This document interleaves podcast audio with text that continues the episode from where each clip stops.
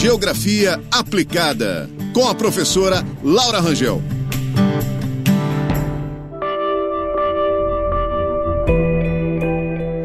Olá, pessoal. Aqui é a Laura para mais um podcast de Geografia Aplicada. E hoje nós vamos falar sobre os tipos de chuva. Bom, os tipos de chuva, elas vão se diferenciar principalmente pelo seu processo de formação, assim como as suas características, como a intensidade e a durabilidade dela.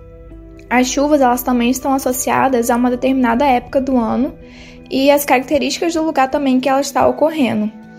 Os principais tipos de chuva então são a chuva frontal, a chuva orográfica e a chuva convectiva. A chuva frontal nada mais é que o encontro de duas massas de ar de características diferentes. Uma vai ser fria e seca e a outra vai ser quente e úmida. A massa de ar fria ela é mais densa. No encontro com uma massa de ar quente que é mais leve, a massa de ar fria vai fazer a massa de ar leve subir, iniciando então um processo de condensação e logo após a precipitação.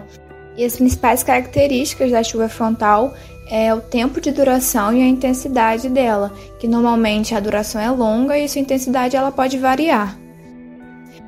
A chuva orográfica, também conhecida como chuva de relevo, nada mais é que o encontro de uma massa de ar úmida com algum obstáculo natural, seja uma montanha, né, cordilheiras ou serras.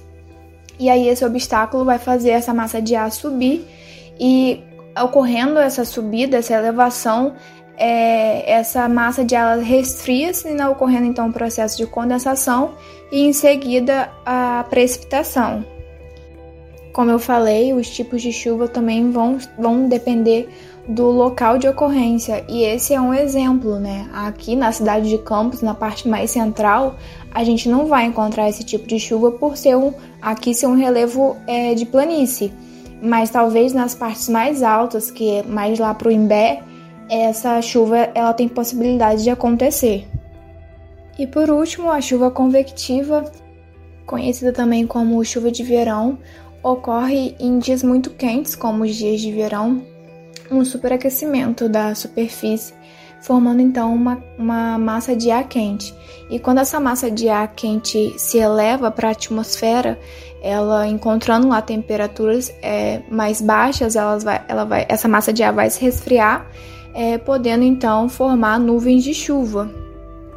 E por carregar bastante umidade, essa é a famosa chuva de verão, que quando são dias muito quentes e no final da tarde é, acontece aquela chuva bem forte, que foi então essa toda umidade que foi carregada para a atmosfera, ela depois precipita em forma de chuva. É, então, por isso tem essa característica de ser bem intensa, né, bem forte, mas em contrapartida elas não têm é, durabilidade é grande, né? Geralmente à noite o tempo já abre, no outro dia já vem o sol novamente. Vale deixar o alerta aqui então que no período de verão é melhor evitar as cachoeiras, né? Por conta do fenômeno conhecido como cabeças d'água, que é quando é, o nível da água da cachoeira ela aumenta em questão de segundos. Como a gente já viu em algumas reportagens, né, que é comum as pessoas não conseguirem sair da água porque é muito rápido. Então, como é um dia que começa com sol e fica a maior parte do tempo com sol, as pessoas não podem entender esse perigo de que numa cachoeira, repentinamente, com a chuva, né, e ba com bastante quantidade de, de água, pode repentinamente aumentar o nível da, da cachoeira. Então fica o alerta aí para vocês e repasse também essa informação. Esse então foi o podcast de hoje. Eu agradeço pela atenção e pela companhia aqui.